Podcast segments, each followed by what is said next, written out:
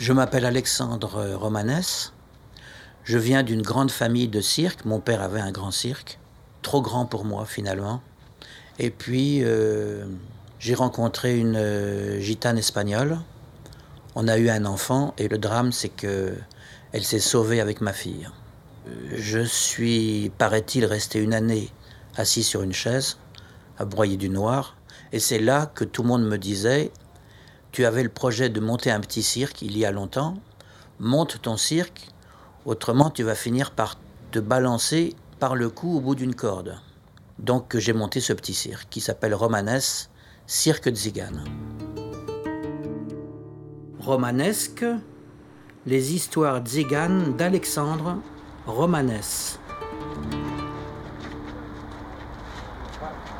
Mets-le ici à côté, là, toi, à droite. Voilà. Allez, on est prêt Laisse-le là, c'est bon. Allez, en avant. En avant. Attention à toi, petit. J'étais bloqué avenue de Clichy, à Paris, oui. Et sur le côté, je vois qu'il y a un terrain vague au bout du passage. Et j'ai demandé aux gens qui étaient là à qui il appartient. On me dit, ah, mais il appartient à madame euh, un tel. Et on m'a donné son téléphone. Et je l'ai appelé et je lui dit la vérité. Je lui dit d'abord, on est un petit cirque, on est à la dérive, on va très mal. En plus, on est des gitans. Et puis, euh, elle, m'a tout de suite dit oui, je vais vous louer le terrain. Et à un prix vraiment raisonnable, puisque ça coûtait le prix de la location d'un petit appartement à Paris. Et alors, on a donc monté le, cirque, et puis euh, la difficulté, c'est que ben, on n'était pas connus, on n'avait personne. Donc, le premier mois où j'ai dû payer cette dame, ben, j'avais pas d'argent. Alors, j'ai été la voir, j'ai dit écoutez, madame, voilà, on n'a personne dans le chapiteau, on n'est pas riche, je ne peux pas vous payer.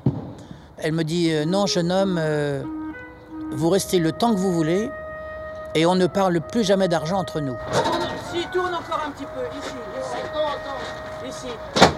Tourne un peu, tourne.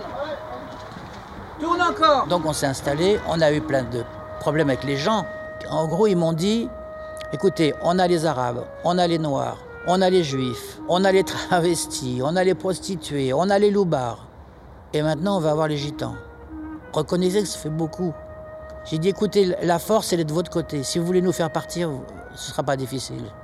Vous appelez la police, ils nous feront partir. Il faut enlever les, les épineux, comme ils disent dans les petits cirques. Enlève les épineux. Ah, c'est bien, mon fils.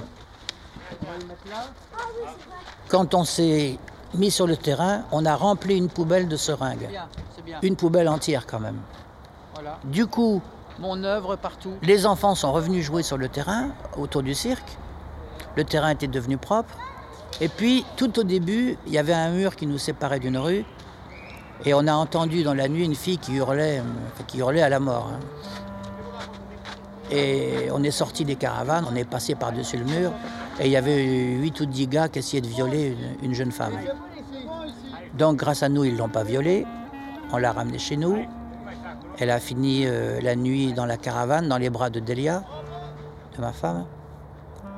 Et le lendemain, tout le quartier parlait de cette affaire. Et alors les gens ont dit, mais euh, ces gens sont utiles. Il faut les garder. Et alors, on a donc monté le, cirque, puis d'un seul coup, hop, ça a démarré.